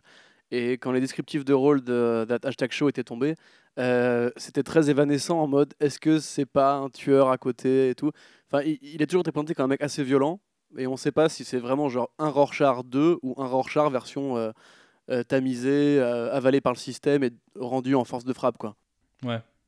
En tout cas, moi j'ai une question. Alors, à, à votre avis, est-ce que euh, le, justement le journal de Rorschach euh, a été découvert juste après la- la- les événements de la BD, ce qui ferait que le plan d'Ozymandias n'aurait pas fonctionné, ou alors euh, à très peu, très peu, très petite échelle ou très court euh, laps de temps, ou est-ce que euh, bah, c'est devenu comme une sorte de théorie du complot, euh, légende urbaine, lancinante, et qui euh, exploserait euh, 30 ans après? Pour moi, on est clairement dans un monde où le, le- le- texte de Rorschach machin, n'a pas, pas été, euh, n'a pas été totalement pris au sérieux. Parce que sinon, euh, en fait, les rares plans d'Ozymandias, donc euh, Jeremy Irons, euh, qu'on voit, euh, le mec a l'air de faire du cheval. Bon, il a l'air d'être seul, mais je pense que si les gens avaient été tombés dessus, je pense qu'ils lui seraient tous tombés dessus, ils l'auraient tous buté en fait. Ouais, je- je pense la même donc, chose, ouais. En fait, c'est pour ça que pour moi, sa présence montre que, à défaut que son plan ait totalement marché, pour moi, il y a eu quelque chose qui, euh, dans le plan de Rorschach qui n'a pas fonctionné. Peut-être que ça va à nouveau exploser, je sais pas. Mais en tout cas, si on voit Ozymandias dans la série, je pense que justement, il va devoir être confronté à comment, j'ai- comment je vis 30 ans après ce que j'ai fait. Et euh, si on veut traiter ça, je pense que c'est- ça aurait pas été intéressant que la vérité soit révélée. En fait, je trouve que c'est plus intéressant que justement ça ait foiré. Et je trouve que ça va limite. Euh, c'est complètement cohérent avec ce qu'est Rorschach, c'est-à-dire quelqu'un qui veut se battre pour la vérité, mais qui y arrive quasiment jamais. Et je trouverais ça assez intéressant que là encore, euh, le mec dit la vérité, mais que personne ne l'écoute. Je trouverais que c'est totalement dans l'esprit du personnage de, foirer vraiment jusqu'au bout, même sa mort, du coup. Techniquement, pour moi, pour le moment, en tout cas, elle a servi à rien tant qu'il n'y a pas de preuves concrètes qu'on sait que c'est Ozymandias qui a tout fait. C'est là où je voulais en venir, c'est que, à mon avis, euh, cette histoire est devenue comme une sorte de, voilà, de, de complot et de, de, de rumeurs lancinantes dont euh, justement ces, ces adeptes se sont euh, emparés. Et puis, comme euh, dans, les, dans notre univers à nous, bah, les fake news et les théories du complot bah, alimentent Mhm. beaucoup bah, tout ce qui est extrême droite. Bah, du coup, voilà, le parallèle avec la réalité et la fiction, bah, il est assez évident. Alors pour rebondir sur Ozymandias, je me posais la question, et c'est c'est spéculation encore, il me donne le sentiment d'être une sorte de... de, de, de- enfin dans une sorte de, de prison haut de gamme, je sais pas, enfin assigné à résidence quoi. En mode euh, il a plus trop de pouvoir, il est un peu bloqué dans son coin, on le laisse vivre, mais euh, les autorités savent ce qu'il a fait et du coup évite que qu'il se, mélange trop au monde. Je, je, je, je me dis ça notamment via le fait que Laurie fait partie du FBI dans ce, du coup dans ce futur. Euh, Laurie Blake, du coup, qu'elle a pris le nom de son père. Ça, c'est... Il y, a- il y a beaucoup de choses à dire là-dessus, je pense. Le spectre Euh, quand on soyeux connaît le pour ceux du qui, personnage. euh, qui voient pas. Oui. Et, euh, et elle, elle, connaît la vérité. Du coup, euh, je me demande si voilà, le, gouvernement est pas euh, au fait de ce qui s'est passé, mais, mais joue le jeu, quoi. Joue le jeu tout en, tout en ayant mis Ozymandias de côté. Et peut-être une, une partie de la série, ça sera soit sa rédemption, soit, soit un plan, un plan sous-jacent quelconque que je, je ne saurais imaginer pour l'instant. Mais il m'a l'air un peu voilà, dans son coin, isolé. Dans son bureau tout seul, euh, avec son gâteau tout seul. euh. Peut-être que c'est son choix à lui d'être- euh, de vivre Peut-être, reclus euh, une fois que son œuvre a été accomplie. D'ailleurs, c'est intéressant parce que euh, là, la Comic Con de New York commence en fin de semaine. Il y aura un panel de Watchmen avec tous les acteurs et tout. Et pour euh, présenter chacun des, des acteurs, ils ont tous leur nom, donc Regina King qui joue ceci, cela. Et pour Jeremy Irons, il n'y a pas Ozymandias, c'est écrit celui que vous pensez. euh, Il y a une Probablement description celui que vous ultra pensez. chelou. Probably who you think he is. Ouais, probably who you think he is. Donc probablement celui que vous pensez. Et du coup, euh, je trouve ça assez intéressant qu'il garde le, le mystère sur lui, alors qu'on se doute que c'est lui, mais cette espèce d'insistance à, à pas dire son nom correctement, je, je- je suis assez intriguée. Enfin, je, je m'attendais pas à, à voir ça. Euh, Tu te dis bon bah ok c'est Ozymandias, voilà c'est Jeremy Irons et tout ça. Et en fait, j'ai l'impression qu'ils vont nous sortir même là encore un, un twist ou je sais pas quoi. Mais je sens qu'il y a quelque chose d'énorme qui se prépare avec, en tout cas, le personnage de Jeremy Irons. Il y, a, il y a pourtant l'imagerie de la pieuvre dans le gâteau et tout euh, qui semble suggérer fortement que c'est lui. Mais même, il y, a- même une scène où il est en méditation, tu sais, avec cette euh, fameuse posture Ouais, ouais, d'Ozymandias, justement. Non, non, pour moi, c'est Ozymandias, c'est juste qu'il joue au con. Mais je suis grave d'accord avec ta théorie, justement. Euh, J'avoue j'y avais pas réfléchi. Est-ce qu'il serait euh, dans une prison à la Magneto Est-ce que lui-même aurait voulu, justement, se- s'extraire de ce monde de, de baltringue et après avoir, les- avoir réussi à le sauver, en un sens? Euh, on entend, en tout- enfin, Ce qui est sûr, c'est que dans les trailers, on le voit toujours quasiment au même endroit, dans cette espèce de palais un peu doré. Euh, il a On une va faire du cheval dehors. oui, on le voit faire du cheval, mais ça, je pense que c'est vraiment un flashback puisqu'il a une tenue, euh, enfin, une tenue qui ne ressemble pas à ce qu'il a en fait dans le son palais à lui. Euh, en tout cas, ce qui est peut-être un fantasme aussi. Bah oui, Parce qu'il y a un hein. moment, quand il fait du cheval, euh, il y a une espèce de drapeau euh, de, de pirate. Euh, de avec pirate une faux génie, comme ouais. ça, un truc un peu chelou. euh.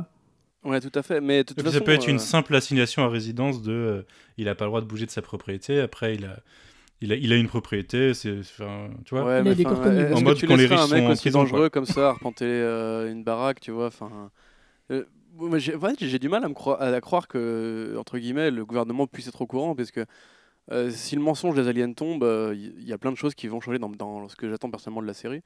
Euh, on avait vu des, on avait vu justement des images de tournage, des props de journaux où il y avait écrit Ozymandias is dead sur un journal qui était sur le lieu de tournage. Donc moi j'aurais tendance à me Mhm. dire qu'il est plutôt en mode, euh, il est plutôt ouais, il Ouais, est à l'ombre en fait, il est en cavale ou il s'est planqué, il est dans, dans, dans, dans sa carnaque, tu vois comme euh, comme Alexandre Legrand, il a il a Mais trouvé ça, une ça- forteresse. ça pour mourir. Ça pourrait littéralement être une manipulation du gouvernement de le mettre dans un coin, faire croire qu'il est mort. Oui, Lui, il est carrément, dans son coin. et li- littéralement, il est isolé du monde qu'il est censé avoir sauvé. Quoi. carrément. Ouais. Ça par contre, ce serait, très possible. Il faudrait qu'il ait un. L'ironie serait intéressante, euh, ce serait cool aussi, mais voilà. Bon, du coup, euh, est-ce qu'on commence à, est-ce qu'on parle de Robert Redford? Ouais. Parce que pour moi, c'est un élément euh, très intéressant de la construction de ce monde et de, et de son background. Euh, bah tiens, Guigui, je vais, je vais te laisser en parler. Je vais te laisser nous dire pourquoi c'est pas forcément euh, anecdotique.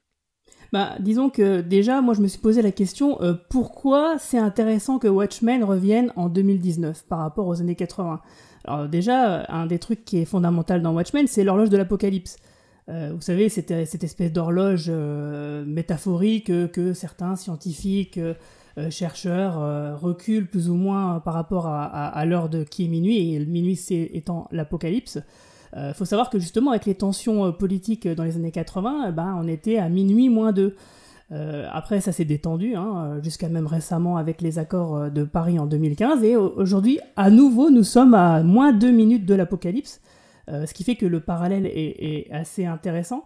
Et du coup, le fait d'avoir cette, euh, cette histoire d'Uchronie aussi qui continue, qui se perpétue, et d'avoir mis Robert Redford en président des États-Unis, bah, je trouve ça vachement intéressant parce que bien avant DiCaprio, bah, Robert Redford, c'était déjà un pionnier de la lutte pour la préservation de l'environnement. Il avait déjà organisé à l'ONU en 1989 même une conférence réunissant des scientifiques américains et russes au sujet carrément du réchauffement de l'écorce terrestre. hein. donc le gars, il était vraiment en avance sur son temps.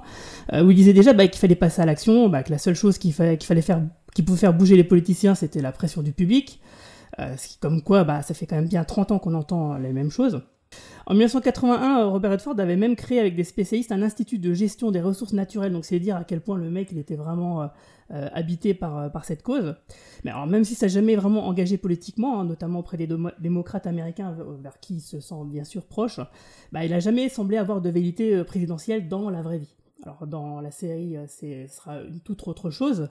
Euh, et comme en 2019, bah, quand on voit l'état politique et climatique du monde, bah, les choix artistiques de Damon Lindelof, moi, ça me pose question et je trouve que c'est vraiment des thématiques qui seront intéressantes parce que en interview, justement, on en parlait tout à l'heure, euh, Lindelof nous a donné quelques pistes euh, concernant le passé législatif de l'Uchronie qu'il a créé. Alors donc, Robert Redford, il est président depuis environ euh, 28 ans. Euh, alors, qu'on- alors que normalement, effectivement, euh, c'est que deux mandats aux États-Unis, mais depuis Watchmen, euh, Robert- Richard Nixon, il avait déjà passé les deux mandats, donc c'est déjà un élément qui est repris de la BD, qui est réutilisé ici. Euh, donc, euh, en fait, Robert Redford, quelque part, il représente ce que certains appellent la dictature verte, la di- une dictature de gauche socialiste, donc un gros mot aux États-Unis, euh, tout simplement parce que euh, dans l'Uchronie de, de Watchmen, visiblement, il n'y a plus euh, de- euh, de- d'énergie carbonée. En tout cas, elle est fortement diminuée. Euh, y a, toutes les voitures, par exemple, elles émettent plus aucune émission et fonctionnent à l'électricité grâce euh, euh, à des technologies que docteur Manhattan avait développées euh, 30 ans plus tôt. Donc moi je trouve que c'est vraiment très très intéressant parce que quelque part tu peux te demander si le danger du réchauffement climatique euh, est toujours une menace. Euh, donc quelque part on peut se demander si euh, cette fameuse dictature verte représentée par Robert Redford qui finalement va amener d'autres travers, bah ça montre quelque part les efforts que la société, la vraie société de maintenant ne devrait devrait faire.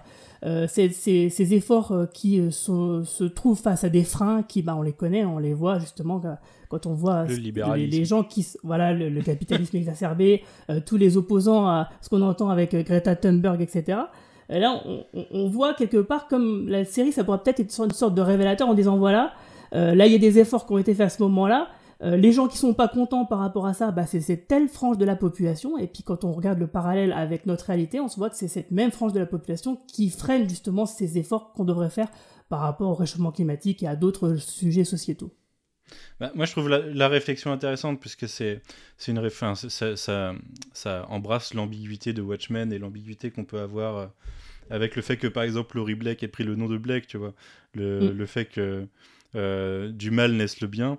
Et, euh, et, moi, je suis plutôt, enfin, j'ai plutôt cette idée, oui, que, que Redford, enfin le président Redford, du coup, a amené, euh, a tenté d'imposer le bien par la dictature. Euh, et, et ça, ça amène des pistes de réflexion intéressantes sur notre monde et sur la voilà sur la, la dichotomie entre la liberté et le alors n'en déduisez rien pas sur mes la dictature positionnements même. hein. J'irai pas jusqu'à la dictature même. C'est simplement que ceux euh, qui sont contre cette politique-là le ressentent comme une dictature.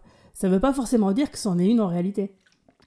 Ouais, enfin, Tu vois ce que je veux oui, dire président, globalement président à vie, le mec. Mais, mais euh, et d'ailleurs, il faudrait se poser la question du reste du monde et de, et de où en sont, euh, où en sont les, les, enfin, l'ex-URSS euh, dans un monde où l'URSS n'a pas eu le temps de s'effondrer avant, euh, avant que le monde soit censé être unifié, où en est la Chine, où en est l'Europe. euh, Enfin, il y a beaucoup de réflexions Ouais, sur le reste fait. du monde qui Il y a sont. un euh, personnage asiatique euh, dans la série en plus. Qu'on Ouais, aperçoit dans, dans les, dans les trailers, ouais, effectivement. Et je, je pense qu'il y aura un lien au reste du monde. De toute façon, au niveau géopolitique, ils sont un peu obligés. Mais euh, je, je dois dire que j'abonde carrément dans ce que dit Guigui euh, sur justement. Mais c'est ce que je disais tout à l'heure, en fait, c'est ce, c'est l'espèce de renvoi ironique au Watchmen original où, en, un sens, euh, quand Nixon a été devenu président euh, à vie, enfin, troisième mandat, c'était justement grâce à l'appui du docteur Manhattan qui avait permis de gagner la guerre du Vietnam. Et même si aujourd'hui, enfin, avec le recul, on voit comment justement ce- cette façon qu'il a eu de gagner la guerre a été affreuse et très violente, pour les États-Unis, on imagine qu'en fait, dans l'imaginaire d'un lecteur américain, euh, que Nixon soit resté en poste et gagner la guerre du Vietnam, ça peut être vu comme une sorte de bonne chose.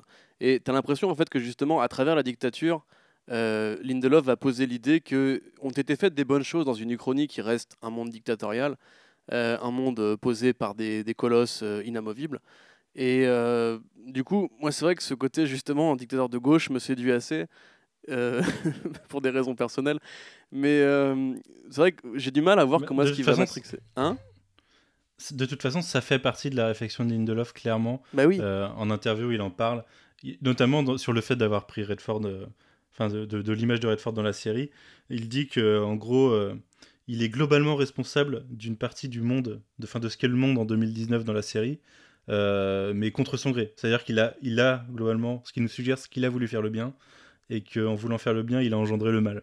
Voilà, un enfer pavé de bonnes intentions. euh. Bah, et, et- et du coup, on va, on va rebondir sur, euh, sur euh, le lieu de l'action qui est tout ça. Euh, alors, côté dictatorial, d'ailleurs, il y a un autre truc, c'est qu'il y a interdiction des téléphones portables et d'Internet dans ce monde.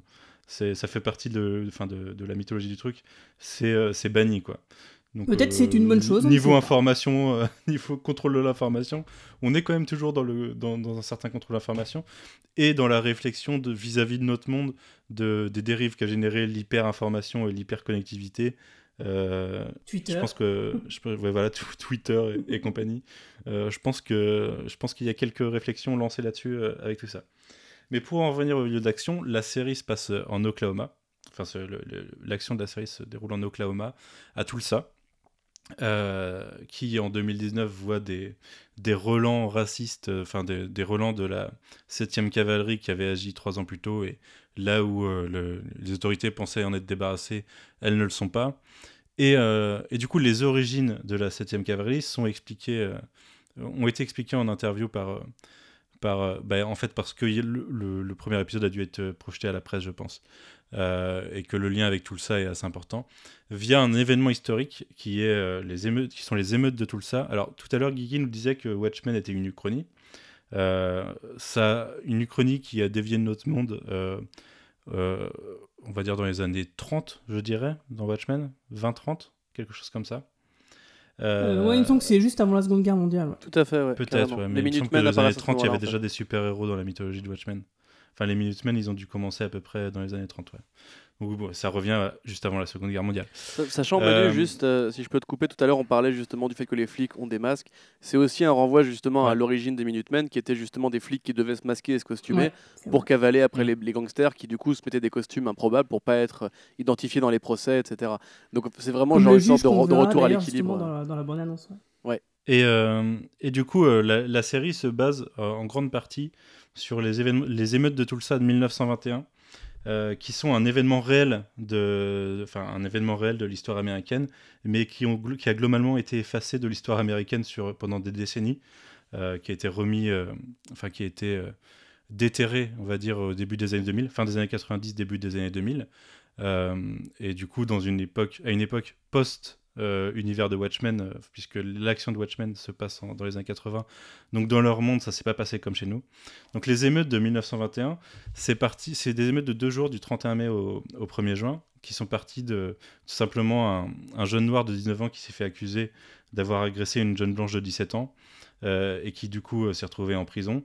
Euh, la communauté noire de Tulsa, qui est une ville qui existait depuis, euh, je crois, qui existe depuis 1902, puisque du coup euh, une partie, enfin voilà, les- la géopolitique, enfin la- le, Elle, elle- elle a vraiment eu une expansion en 1901 avec l'ouverture d'un premier puits de pétrole. Ouais, voilà. Mais du coup, les villes américaines sont récentes dans l'histoire par rapport aux nôtres, puisque l'Amérique est récente. Euh, et euh, c'est une ville qui avait la communauté re- noire la plus riche euh, de, de- de l'époque. Et euh, une communauté noire qui a eu peur que les Blancs s'en prennent à ce jeune de 17 ans qui était euh, un soir gardé en prison et qui se sont amenés à la prison et qui ont été rejoints par des Blancs qui justement voulaient lyncher ce, jeune noir. Et euh, à partir de là, des émeutes ont, éclaté. Il y a eu des tirs dès le premier soir, et derrière, les Blancs ont fait un raid sur la communauté noire et ont tué. euh, à l'époque, le, décompte était de euh, 36 morts, 36 morts noirs, 9, 9 morts blancs. Et au final, une commission d'enquête de 2001 a ramené le décompte à plusieurs centaines de personnes tuées. Donc ce fut, euh, euh, assez violent. Je crois entre 100 et 300 morts, la commission d'enquête de 2001 a, estimé. Euh, les, Blancs ont brûlé euh, 35 blocs de quartiers de, Noirs américains ce, pendant deux jours. Il y a, euh, je crois, 6000 euh, Noirs qui ont été arrêtés par la police. Et euh, ce que, l'histoire euh, aura montré, c'est que ces événements ont été complètement enterrés par, la ville et par, l'État. Et en 2001, euh, le- les, les enquêtes ont prouvé qu'au final, la ville et les autorités, la police, avaient pris part aux émeutes du côté des Blancs. Et il y a eu des bombardements d'avions à ce moment-là qui ont brûlé des quartiers entiers. Euh, donc c'est vraiment quelque chose d'horrible, mais qui a disparu totalement réellement de l'histoire américaine et qui a été remonté euh, euh, il y a même pas 20 ans et que encore aujourd'hui la plupart des gens ne connaissent pas. Moi je l'ai découvert avec l'interview de Lindelof et beaucoup de gens l'ont découvert avec l'interview de Lindelof Pareil. notamment, même aux États-Unis. Et en 2001, il s'est passé un truc, c'est que euh, le gouvernement a décidé de dédommager euh, les, les, les descendants de ces, de, de- de- des victimes de ces émeutes. Et la transposition dans l'univers de Watchmen, c'est que euh, tout sous sa présidence, euh, le président Redford a fait le même genre de choses en exonérant à vie d'impôts tous les, mais du coup, c'est en partie euh, lié à tout ça, mais tous les crimes haineux envers les Noirs américains, a exonéré d'impôts tous les descendants de, victimes de racisme, ce qui fait un paquet de monde. Euh, dans, du coup, dans une, dans une logique euh, qui serait assez de gauche, si on était en Europe, euh, qui colle du coup avec la politique de gauche de, de, Redford. Et c'est ça qui a entraîné dans cet univers la haine des blancs envers les noirs, enfin qui l'a exacerbé et qui a amené un groupe de, de- d'extrémistes white power à attaquer la police qui protégeait justement ces noirs, euh, ces- ces victimes et descendants de victimes, et qui, voilà, qui a exacerbé les, tensions raciales. Il faut préciser aussi que l'Oklahoma, c'est un territoire très particulier aux États-Unis, parce que c'est un des plus récents. Il a, été fondé euh, à la toute, toute fin du 19e siècle. Et auparavant, c'était en fait une nation euh, principalement contrôlée par les natifs américains, pardon, qui avaient participé à la, guerre de sécession euh, dans le camp des Confédérés. Euh, c'était des, natifs américains qui avaient participé à la sécession avec les, États confédérés euh, du général Lee euh, contre les Yankees. Donc il y a un background raciste qui va avec, évidemment, mais paradoxalement, il est plus tardif que les États traditionnels de possesseurs d'esclaves, en fait. Donc, c'est probablement le plus gros bordel qu'on puisse imaginer dans ce- cette nation-là, pleine de vieux démons. Exactement. Et du coup, tout ça donne la base de la série, du coup, amène à, à ce qui est le synopsis et à cette, cette montée du white power euh, et de- des extrémistes euh, qui viennent attaquer la, police et, euh, et les noirs dans, la série. C'est pour ça que je pense que, je spéculais tout à l'heure sur la mort du mari du personnage de Regina King, puisqu'on le voit globalement dans une scène où ils sont attaqués, et sinon on la voit en mode super-héros plus tard. Donc j'ai de forts soupçons sur le fait qu'il qu'il ait été tué à ce moment-là et que ça soit la justification de pourquoi elle est devenue ce qu'elle est devenue. Euh, on n'a pas Oui, d'ailleurs, de- c'est vrai que- a- Je te coupe, Oui. pardon. euh, Et juste, ouais, dans la bande-annonce, t'as raison, parce que euh, ce que tu me dis maintenant, ça fait écho à cette séquence où on la voit expliquer euh, un truc à sa fille en disant voilà, euh, bah, il y a des choses mauvaises, il y a des blancs, il y a des noirs, etc. Et donc, ouais, on peut imaginer que, comme s'il expliquait la situation à sa fille, de- d'un père qui serait mort, oui, effectivement. On, on la voit être devenue vachement expéditive et euh, ne jamais quitter son costume en fait euh, dans les scènes, enfin dans beaucoup de scènes. Et les seules fois où on la voit sans son costume et euh, cheveux détachés, sans masque, etc., c'est quand elle est avec sa famille. Euh, Ouais. Donc c'est vrai que tu, tu me convertis un peu à ta théorie.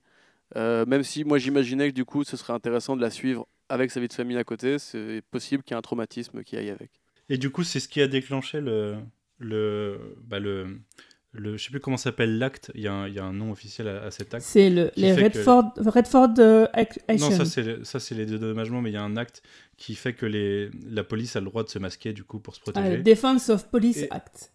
Et il y a, par contre, il y a, il y a autre chose, c'est que la police a un élément qui serait très utile dans le monde d'aujourd'hui aux États-Unis.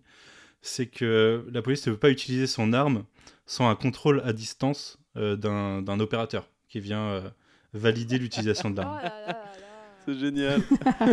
Donc on imagine, on imagine qu'il s'est passé des choses et que voilà, d'un côté la police peut se protéger, mais d'un d'un côté le reste de, de la population est protégé des dérives de la police. C'est bien pensé. Il est bien Robert Redford en vrai. Ouais, C'est un, bon dictateur. Euh, donc voilà d'un point de vue synopsis. Euh, bon après je, je pense que on découvrira beaucoup d'autres choses. Les trailers, euh, les, les trailers laissent passer beaucoup d'autres choses.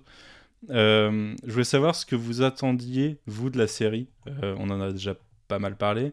Mais est-ce que vous avez des attentes particulières vis-à-vis de Watchmen, vis-à-vis du message, vis-à-vis des personnages Euh, Parce qu'on on disait tout à l'heure que officiellement Damon Lindelof ne veut pas faire une, enfin, fait une surcouche à Watchmen, pas une vraie suite. On a quand même trois personnages qui, qui apparaissent Laurie Blake, Ozymandias et un certain personnage bleu qui est censé habiter sur la Lune, sur Mars. Euh, on a trois personnages qui apparaissent dans les trailers, ce qui est déjà pas mal par rapport à ce que à ce qu'on a laissé comme personnage vivant à la fin de, du, du comic book. Euh, donc voilà, je voulais savoir ce que vous en pensiez et euh, on peut peut-être faire un petit tour du casting, notamment euh, un élément dont on n'a pas du tout parlé, c'est le fait que Regina King est quand même le personnage principal et c'est une femme noire et c'est une femme qui a plus de 30 ans et c'est quand même pas rien dans le paysage audiovisuel américain. Et elle est trop cool. Ouais, ouais, c'est une, quand même une, une, une actrice oscarisée, double, Golden, euh, double Emmy Award, Golden Globe, enfin bon, elle, elle se pose là. Et déjà dans The Leftovers aussi, et clairement, euh, Ouais. je crois que Damon Lindelof l'avait contacté en lui disant j'ai un rôle pour toi dans Watchmen, et, euh, et il disait j'ai pensé à toi immédiatement en l'écrivant. Donc c'est clairement un rôle qui a été taillé sur mesure pour elle et qui du coup me rend encore plus impatiente de la découvrir parce que vraiment plein plein de cœur sur cette actrice. Euh, et, euh, et, et vraiment, euh, je pense qu'il n'aurait pas pu trouver meilleur lead, surtout en ce moment, euh, en 2019. Je pense qu'il aurait vraiment pas pu trouver un, un meilleur symbole. D'autant plus que dans The Southland, elle jouait déjà le- une femme flic vraiment très forte et très intéressante et perspicace. Et donc, du coup, on, là, on sent aussi, peu- voilà, dans, dans sa filmographie, il y a aussi une espèce de, de- de logique. Quoi. Oui, et puis dans les, dans les Boondocks, une série animée que vous vous devez de voir, elle double les deux personnages principaux qui sont euh, bah, les, les deux personnages principaux, qui sont deux, deux petits mecs euh, noirs des quartiers de Chicago. euh, et Il y a plein de thématiques super intéressantes sur. c'est un peu le Atlanta des cartoons en fait, The Boondocks. Il y a plein de. Ah, je connais pas du tout. C'est vrai? Ah il faut me que tu mettes ça. Il faut que tu mettes ça. C'est vraiment genre euh, l'histoire noire des États-Unis euh, vue avec un sorte de trait un peu humoristique, cynique. Ça parle de Obama, ça parle des procès de R. Kelly. euh, c'est super génial. Je vous la conseille et Regina King est validée. Et je trouve ça, intéressant sur une série aussi attendue, aussi, blockbuster, presque, on va dire, de, mettre les, les extrémistes white power en tant que méchants bien assumés, euh, enfin de, vraiment les cibler clairement et de mettre une femme noire en, héroïne, euh, même si elle, doit avoir une morale un peu douteuse. euh, de, je, suppose que c'est un des côtés qui va être développé. Je trouve que c'est une prise de risque intéressante de HBO et de Damon Lindelof. Et d'ailleurs, je pense que moralement, il y a beaucoup de choses. Il, marche vraiment sur une ligne grise sur la série, sur beaucoup de points. Il l'a dit d'ailleurs. Il sera sait pas s'il sera capable de défendre tous ses choix, mais il sera capable de les expliquer. Euh, et je pense que c'est ce genre de choses qui parle, c'est que oui, peut-être que, euh, dans un dans, dans un dans un 2019 où euh, certaines personnes ont l'impression, coucou Todd Phillips, qu'on a le droit de rien dire, que tout est polémique. Euh, je, bah, je pense, je pense qu'il vient pr- prouver que non et qu'on a encore le droit de dire des choses, mais que ça reste libre d'interprétation. Euh, et du coup, on n'est pas du tout sur qu'est-ce que vous en attendez. Euh, je vous laisse la parole. Ouais. Bah oui, parce que j'ai le truc. Donc, qu'est-ce que j'en attends? Oh là là, j'en attends tellement de choses. Bah, moi, déjà, j'en attends une série qui va un peu euh, venir botter le cul de, de la CW et de toutes ces adaptations de comics pétés qu'on constate depuis quelques années. quand pas dur. hein. Ouais, non, non, bah non, c'est pas dur, c'est sûr, mais euh, personne n'y arrive, donc euh, voilà. Euh, puisque mine de rien, bon, il y a t'as Umbrella Academy, Légion, The Boys, plein de trucs qui font des bons efforts. Et The- Lé- Légion est vraiment à part pour moi, c'est vraiment un, un vrai putain de chef-d'œuvre. Mais c'est vrai que dans l'ensemble, je trouve que mine de rien, et c'est dommage, c'est marrant et dommage à la fois de passer par Watchmen pour en arriver là. T'as l'impression, si tu veux, t'as des vrais créateurs en série télé, donc t'as Damon Lindelof, t'as aussi Ryan Murphy, t'as Vince Gilligan, t'as des mecs qui font des vraies bonnes séries télé. Et quelque part, ces mecs-là sont toujours dans la création permanente.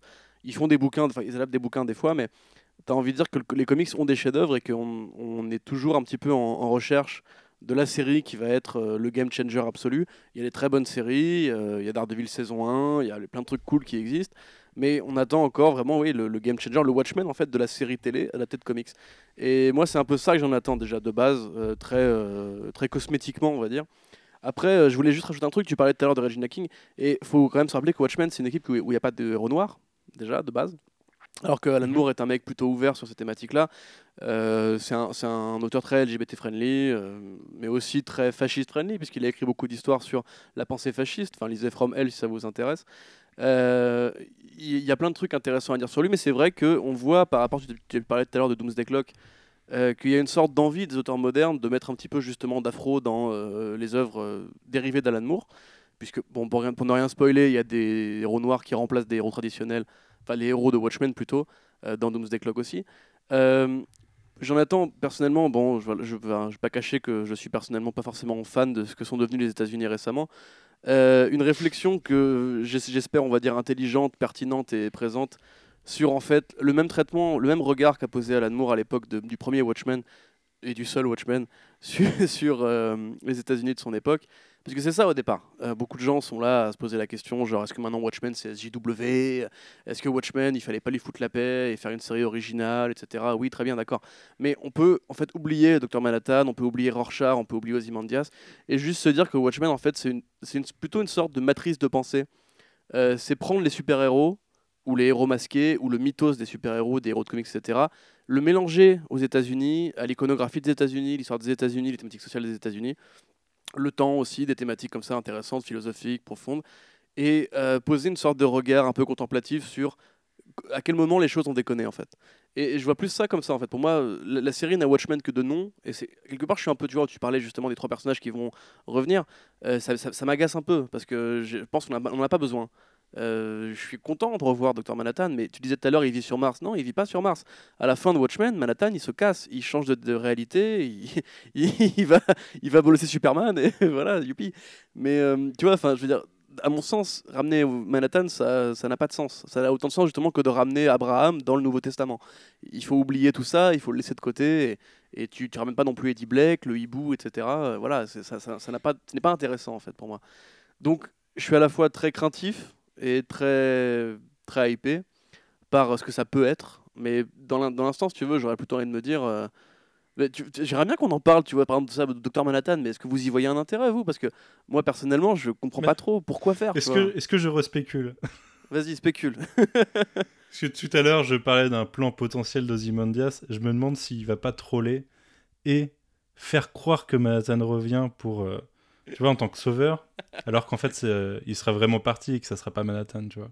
Alors, Et, effectivement, euh, Ah. et je pense qu'on n'est pas à l'abri de ça. Mais bon, euh, je, euh, serait je spécule à mort. ch- ch- chers amis auditeurs, sachez que Manu, en général, euh, quand il spécule, c'est que c'est vrai. hein. Il a deviné la fin de Westworld au bout de l'épisode 3, donc euh, voilà, il est très possible qu'il deux, spoiler s'il la fin de la série. On verra. On verra. Mais, euh, mais je suis assez d'accord avec toi sur le fait que je trouve ça un peu gênant de se, de se rattacher à- au personnage historique. Autant Ozymandias, je veux bien. Ozymandias, il y a un intérêt, il y a, quelque chose à développer sur euh, vis-à-vis de ce qu'il a fait et vis-à-vis de bah, du fait qu'au final ça a foiré quoi. Et, potentiellement euh, développer le est-ce que vraiment les relations mondiales se sont améliorées Est-ce que le monde s'est pas renfermé sur lui-même Enfin, les différents pays ne sont pas renfermés sur eux-mêmes comme on, on a le cas en 2019 dans notre, dans notre monde. Euh, Il y a quelque chose à développer. Euh, Le docteur Manhattan, je suis, j'y vois la patte Lindelof de rapport euh, créé, enfin rapport Dieu Dieu homme en effet, enfin le, le besoin du sauveur. Mais et c'est là que je me dis que Ozymandias peut niquer tout le monde en jouant sur ce point de vue. Et par contre, Laurie Blake, euh, je trouve ça un peu gênant parce que pour moi, les pers, enfin, tu vois, le duo à la fin il part, on n'est pas censé savoir ce qui se passe quoi. J'ai pas envie de savoir en fait ce qui s'est passé. J'ai pas envie d'avoir cette suite. Et puis même, tu vois, genre, euh, dans le Watchmen original, en un sens, tu as, deux vecteurs de la pensée de Richard Nixon, le président, qui sont donc euh, le comédien et Rorschach, qui sont deux euh, extrapolations hyper exagérées, ou très réalistes peut-être, de la pensée républicaine, voire même Tea Party, extrême droite, Trump et compagnie. Et là, tu vois, Ozymandias, justement, ce serait plus le Robert Redford de son époque. C'est-à-dire que tu parlais tout à l'heure de dictateur de gauche, un mec qui a voulu en fait faire des choses bien. Et quand tu lis le comics Ozymandias, enfin, euh, pardon, Watchmen, par rapport justement à ce que le film en a fait, c'est-à-dire le film en a fait un vilain de BD. Euh, Mhm. Ozymandias, c'est un mec plutôt bienveillant et il est, il est, pas- il est très passif, il est très apaisé. Et en un sens, c'est un peu juste, même physiquement, on peut faire des parallèles avec Robert Redford, tu vois. Euh, c'est vraiment justement, t'as l'impression qu'en fait le monde qu'il a refaçonné, du coup, a, élu un Robert Redford qui serait une sorte d'Ozymandias politique. Sauf qu'au final, justement, dans les deux cas, c'est genre, et si en essayant de bien faire, on avait juste pas réussi et on s'était heurté à la, à la possibilité que l'être humain en fait soit incapable de faire les choses bien, même en essayant de faire les choses bien, même en, en oubliant le fascisme et compagnie, et on finit toujours par revenir au fascisme, tu vois. Et ça, pour le coup, je trouve ça hyper intéressant. Et je trouve ça justement super dommage, que, parce que je suis d'accord avec toi sur Ozymandias, il faut qu'il revienne, parce que c'est la, pensée euh, latérale de Watchmen. Mais euh, je, je vois pas ce que justement l'image de Dieu vient foutre là-dedans, en fait. Enfin, l'image de, enfin, on a compris, c'est une histoire humaine en fait, euh, Watchmen au final, puisqu'elle se dit qu'en fait on n'a pas besoin de Dieu et que le seul moyen de, de tricher avec Dieu, c'est d'oublier qu'il existe. Donc moi, je, enfin, ça, ça me- ça me choque vraiment ce trailer justement, et j'espère que tu as raison et que ce sera juste un twist en mode euh, je vous ai fait croire qu'il revenait, mais non, parce que s'il revient et qu'il a encore un- une sorte de destin euh, Deus ex machinien au sens premier du terme pour changer les choses, enfin ça n'a pas d'intérêt à mon sens. Ça paraît casse-gueule sur une série en vrai en plus. Enfin, tu, tu niques tout quoi. Enfin, tu niques potentiellement la suite de ton histoire. Bah, moi, je vais aller un peu à contre-courant concernant euh, Laurie Blake.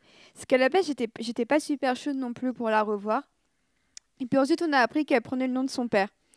Et tu vois, ri- rien que le fait d'apprendre que c'est maintenant c'est Laurie Blake et que euh, et qu'elle va euh, a adopté le nom de son père. Pour moi, ça va être un élément super intéressant et je suis très curieuse de savoir ce qu'elle va, savoir ce qu'elle va apporter euh, au, FBI. Parce que justement, comme vous l'avez dit tout à l'heure, ça va sûrement jouer sur l'ambiguïté que elle, elle sait ce qu'a fait Ozymandias. Et justement, je trouve qu'on a quand même besoin de quelqu'un dans la série qui soit vivant et, qui sache ce que Ozymandias a fait. Parce que, a priori, il n'y a pas de trace du hibou. Euh, quasiment tout le monde est mort à part, à part elle et le hibou, en Il y, a, fait. il y a son, il y a son vaisseau au hibou. Voilà, il y a, il y a- il y a Archie, mais, euh, mais en l'occurrence, je trouve que Laurie peut incarner le fait de comment on vit en sachant euh, ce qui s'est passé et comment on, on tourne la page de l'après. Parce que pour les gens, ok, ça a été une tragédie il y a 30 ans, ça a été épouvantable. Mais euh, s'ils en savaient les vraies raisons, là, ils pèteraient encore plus un câble. Et elle, j'ai envie de voir comment elle gère le fait que bah, il y a 30 ans, elle a vu un de ses amis euh, qui était censé faire le bien euh, commettre un, un génocide. Et je pense que ça peut être un point de vue assez intéressant. En plus, je dois l'avouer, j'adore Jean, Jean Smart, qui était déjà excellente dans Fargo, dans euh, 24 heures chrono, tout ça. Donc euh, pour moi, euh, Laurie Blake, c'est vraiment pour moi la carte joker de, de la série. C'est vraiment celle où ça va être, euh, ça passe ou ça casse à, à tous les niveaux. Autant les autres personnages, j'ai pas trop d'inquiétude. Autant elle, je pense que euh, si s'ils n'arrivent pas à gérer correctement son intrigue, là pour moi clairement la série va un peu baisser d'intérêt parce que c'est un peu mon personnage préféré de de, de Watchmen, je sais. Pas parce que c'est la seule meuf, mais j'aime bien ce qu'elle incarne. Euh, donc euh, moi j'ai envie de mettre une petite piécette sur Laurie Blake. Je pense qu'on n'en a pas vu beaucoup sur elle, mais que c'est pour, euh, pour de bonnes raisons. Mais je suis, d'accord avec toi. hein, J'ai cette dualité de. Je partage entre le fait que je voulais pas savoir ce qui se passait après et le fait que je trouve vraiment que le personnage a un potentiel intéressant. Mais ouais, enfin voilà, je partageais entre c'est dommage et du coup, foirez pas les gars. Mais, euh, mais même au niveau, au niveau storytelling, ça peut être intéressant parce que c'est vrai que dans, dans- on a beaucoup fait de reproches à Watchmen justement sur le fait qu'ils avaient un peu gâché ce personnage qui était la seule femme en fait du, du game et qui était une sorte de, de jeune euh, ingénu qui avait, il y avait moins de, qui avait moins de pouvoir, d'em- d'emprise sur l'intrigue que les autres. Et en l'occurrence, ça peut justement être à l'inverse, la vétérane qui a tout vécu, tout vu depuis l'époque des super-héros et qui va justement amener ce. Ça va être en fait la, la Ozymandias, j'imagine, du truc. Ah bah, de toute façon, la série je va la clairement passer par les un femmes. binôme avec Regina King et lui expliquer un peu les ficelles du métier, tout ça. Est-ce qu'elle va franchir la ligne si jamais, évidemment, le monde n'est pas au courant de ce qu'a fait Ozymandias Est-ce qu'elle va pas franchir la ligne en voulant peut-être lui expliquer, mais en fait elle sait pas Mais pour préserver la paix mondiale, elle peut pas dire ça. Enfin, je pense que les, les deux ensemble, franchement, ça peut être de la, ça peut être de la bonne dynamite. Et elle, apporte aussi une réflexion intéressante à travers une réplique, je trouve, dans le trailer. Juste une réplique sur le. euh, Est-ce que, est que tu sais ce que c'est la différence entre un super-héros et un flic masqué? Et euh, quand le personnage de Reggie King, dont j'ai oublié le nom, euh, répond non, elle fait moi non plus. et je trouve que derrière ça, il y a une réflexion qu'on retrouve un peu dans The Boys récemment d'ailleurs. Quand euh, le personnage de Starlight, on lui dit euh, Bah, écoute, si, si ton. ce que tu veux faire, c'est vraiment le bien. Pourquoi tu vas pas prendre un uniforme et une arme et puis euh, devenir flic, quoi? Euh, tu vois, cette ambiguïté par rapport au personnage de. euh, au final, il y a quand même un ego trip de super-héros derrière. Il n'y a pas que le côté justicier, parce que tu peux être justicier sans ton masque et euh, t'as encore plus de courage si t'es justicier sans ton masque, sans ton masque tu vois. Mais euh, je trouve, je trouve qu'il y a une réflexion intéressante à, à, voir derrière tout ça. Guigui, euh, on t'a pas trop entendu dans cette dernière partie. Qu'est-ce que t'attends de la série, toi? Donc en fait, c'est ce que j'écoutais religieusement Corentin. Euh, parce que je suis assez, assez d'accord euh, avec lui euh, par rapport à mes attentes, même si euh, je les place quand même un peu en dessous, parce que bon, sinon, euh, si on est trop, trop à attendre justement à Game Changer, d'avoir le Watchmen version série télé, euh, on J'attends pas ça du tout. forcément déçu, c'est ça va trop. Je pense qu'une attente qui est trop grande. Surtout qu'on n'est pas à l'abri effectivement d'avoir du fan service, d'avoir du Docteur Manhattan, d'avoir d'autres personnages qui reviennent. Ça, j'imagine que c'est impossible, c'est intenable que sur toute une série, euh, bah, on n'en vienne pas là à un moment donné. Euh, j'ai- J'aimerais faire confiance hein, à, tout prix, mais bon, euh, on sait comment ça se passe. hein. En général, au bout d'un moment, c'est malgré les bonnes intentions, bah, les, les mauvais, les mauvais réflexes reviennent toujours au galop. Donc, j'ai pas d'attente particulière plus grande que ça. Euh, par contre, je suis quand même très content que la série soit le, choix qui a été fait, que ce soit la, suite de la BD et non pas du film, Euh, parce que le côté transmédia et du coup, ça rend la chose vraiment intéressante et, encore plus par rapport à ce que vous disiez tout à l'heure, le fait que bah, c'est une surcouche, c'est quelque chose qui va pas abîmer le matériel euh, original, à plus forte raison que bah, du coup, ça ne sera pas exprimé par le même médium. Donc, cette distanciation, elle est d'autant plus facile. Et donc, du coup, je trouve que c'est assez intéressant. Euh, donc, moi, ce que j'attends surtout principalement, donc je vais, faire fi euh, du côté. euh, il faut que ce soit aussi bon pour une série télé que Watchmen, ce qu'a Watchmen pour les comics. Je vais essayer de mettre ça de côté dans ma tête pour pas être trop déçu. Je vais me contenter d'e- d'espérer de bons personnages. Ça, connaissant Linde- Lindelof, je pense qu'ils seront bien écrits. Surtout une bonne intrigue. Euh, je pense qu'avec euh, tous les éléments dont on a déjà parlé, ben, on voit bien que le terreau est fertile pour qu'on ait justement de bonnes intrigues. Euh, donc voilà, j'espère surtout une réalisation qui soit assez léchée. Euh, les trailers, euh, enfin en tout cas les bandes annonces, euh, pour moi ont coché toutes les bonnes cases qui m'ont rassuré quant au projet.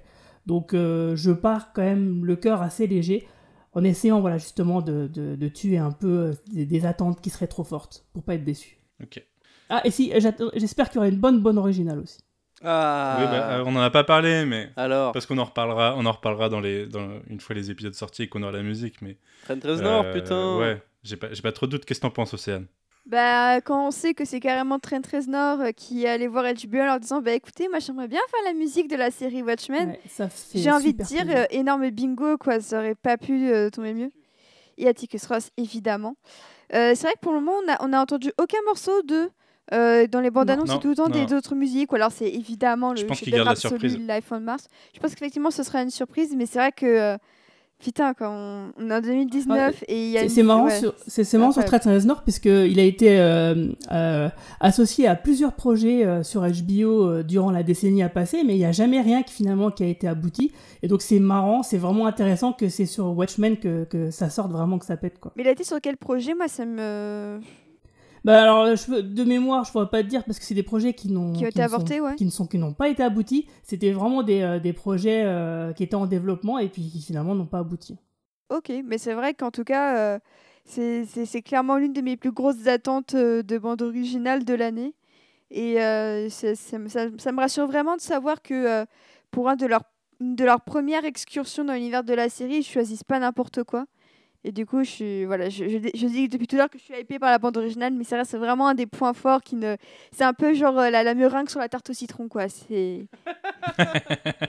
Et puis non, mais au-delà de ça, euh, enfin toute la discographie de Trent Reznor, euh, qui donc pour ceux qui ne connaissent pas est un, compositeur de, euh, de rock industriel et de, de métal occasionnel, particulièrement influencé par l'œuvre de, de Nietzsche, très nihiliste, très antisocial, etc. Ça répond carrément à l'œuvre d'Alan Moore. Euh, à mon avis, genre quand le mec lit Alan Moore, euh, il doit se dire ouais c'est pas ça, c'est bien, j'aime bien, je suis- d'accord avec lui, c'est bien. Donc enfin Ouais, non, mais c'est- tellement évident. Ça. Les, deux, les deux sont tellement évidents ensemble. Watchmen, à mon avis, genre, déjà, de toute façon, il y a plein d'albums de, de, de Reznor qui font des BO de Watchmen déjà de base.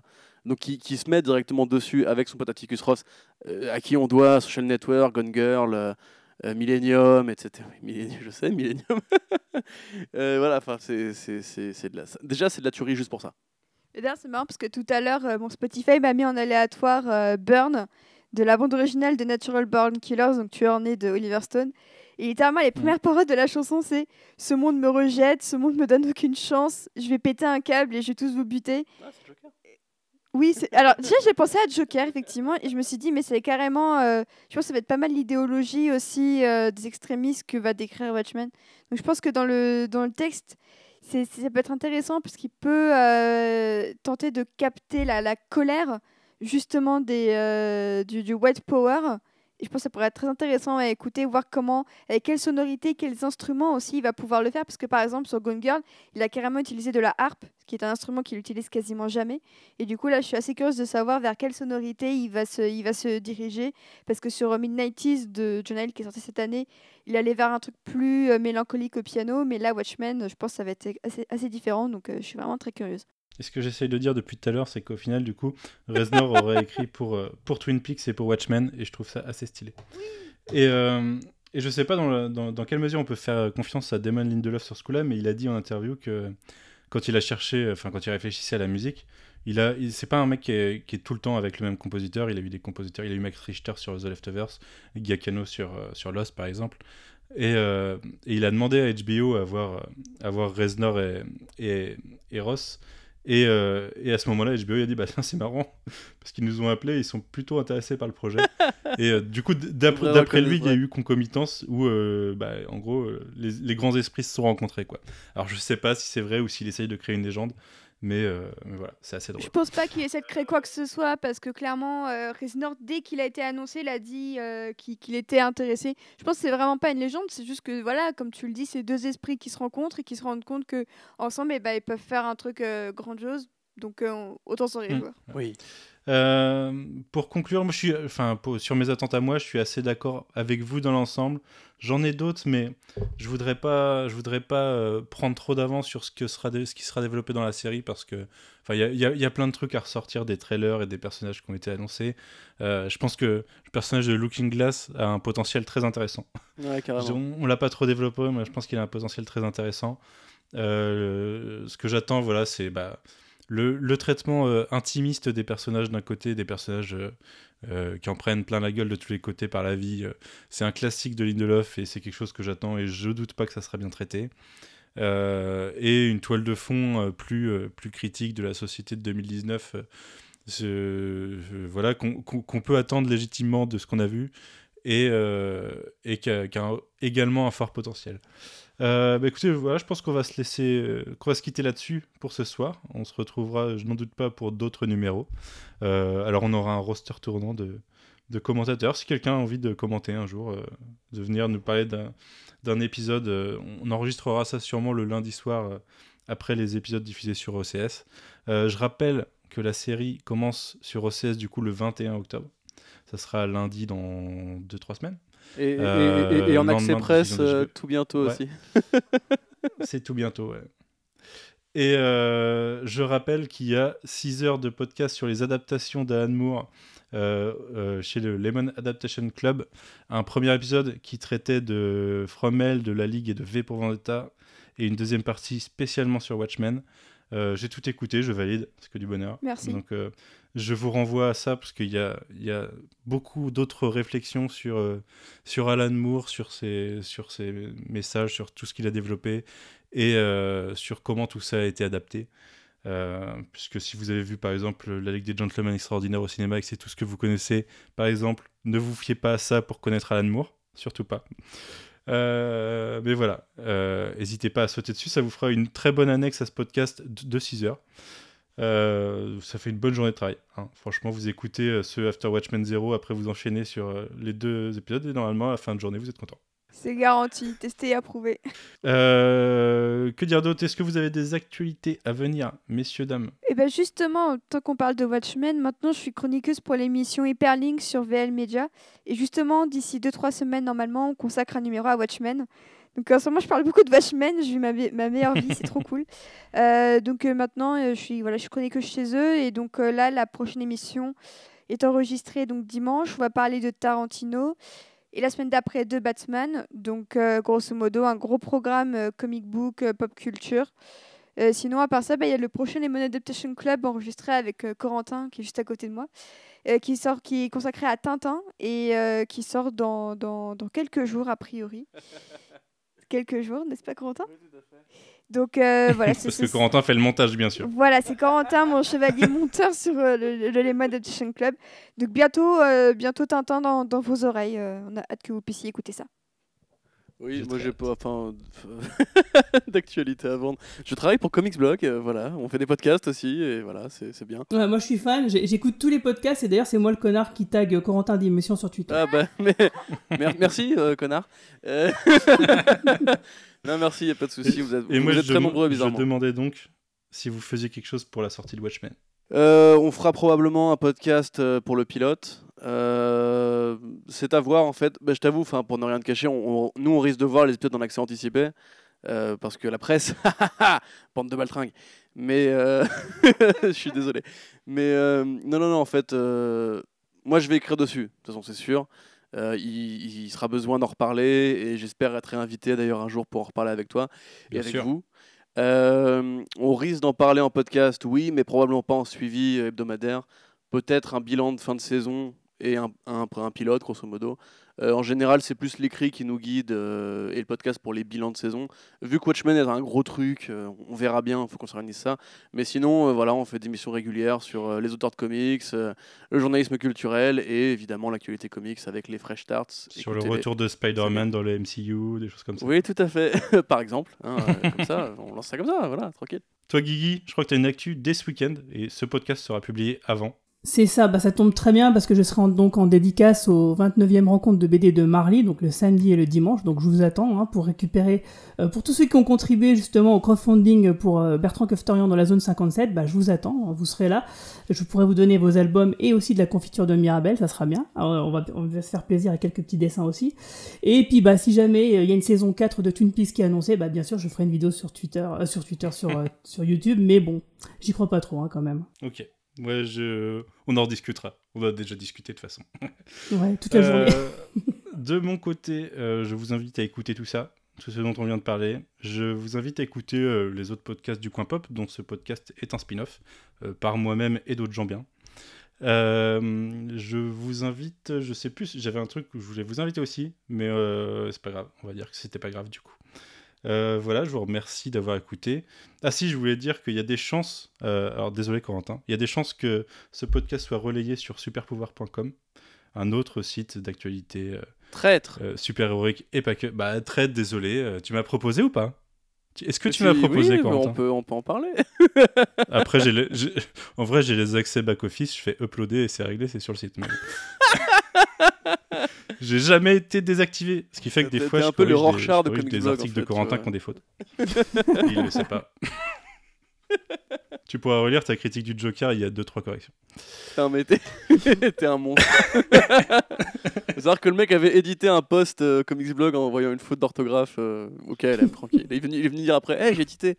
Ok, bon, bah, bienvenue Manu. Bon, je vous remercie beaucoup. Et puis, bah, Merci, je vous Manu. dis euh, à Merci, bientôt, Manu. euh, À probablement, bientôt. et je l'espère. Merci. Salut. Salut. Ciao.